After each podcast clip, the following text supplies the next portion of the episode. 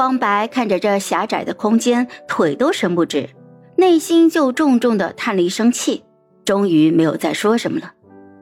这头飞机平稳的飞行中，那头的室内综艺也终于迎来了重磅嘉宾孟星辰。然后网友们就发现，没有盛乔在，几个人接待的那叫一个手忙脚乱。最后，孟星辰主动提出要去看一下房间，乐笑一拍脑门就哭丧着脸说：“哎呀，轩轩走了之后，那个房间还没打扫。”于是几个人又赶紧上了楼去整理。推开门一看，新被套、新床单，地板干净的一根头发都没有。床头还摆了一只新鲜的蔷薇，盛乔到底是什么闪闪发光的小仙女啊？网友们纷纷哭着要转粉，去微博上一搜，盛乔出现今天傍晚他在机场的路透和视频。他缓步的走在送机的粉丝的旁边，微微侧着身子，神色认真又温柔，耐心的回应着每一个人。这一批第一次送机的粉丝，幸福的是嗷嗷直叫。哇，他真的好温柔啊！说话的时候会看着你的眼睛对你笑。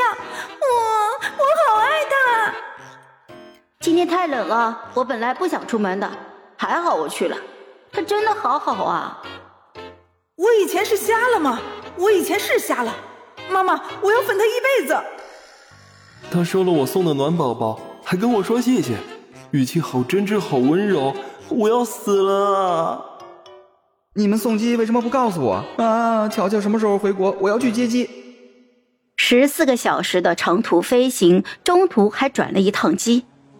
下飞机的时候是当地时间的凌晨两点，方白已经累到头晕眼花了，走路都跟踩在棉花上似的，头重脚轻。盛乔也好不到哪里去。小腿是肿得像两根水萝卜，太阳穴突突的疼。环球挑战的节目组已经派车等在外面了，来接他们的负责人是一个秃顶的中年男人。方白往车上搬行李的时候，他也不说帮一把手，双手就插着兜站在旁边，看到盛乔脸上堆出一个官方的假笑。很辛苦了，不辛苦，请问拍摄计划是什么？先送你们去酒店，这是台本和流程，你看一下。上车之后，两个人瘫在后座上，盛乔一边揉着腿，一边看台本，大概了解了之后，看向了窗外的夜景。都柏林，爱尔兰的首都。上学的时候喜欢看瓦尔德，一直很想来这个城市走一走，没想到最后是以这样的身份完成了梦想。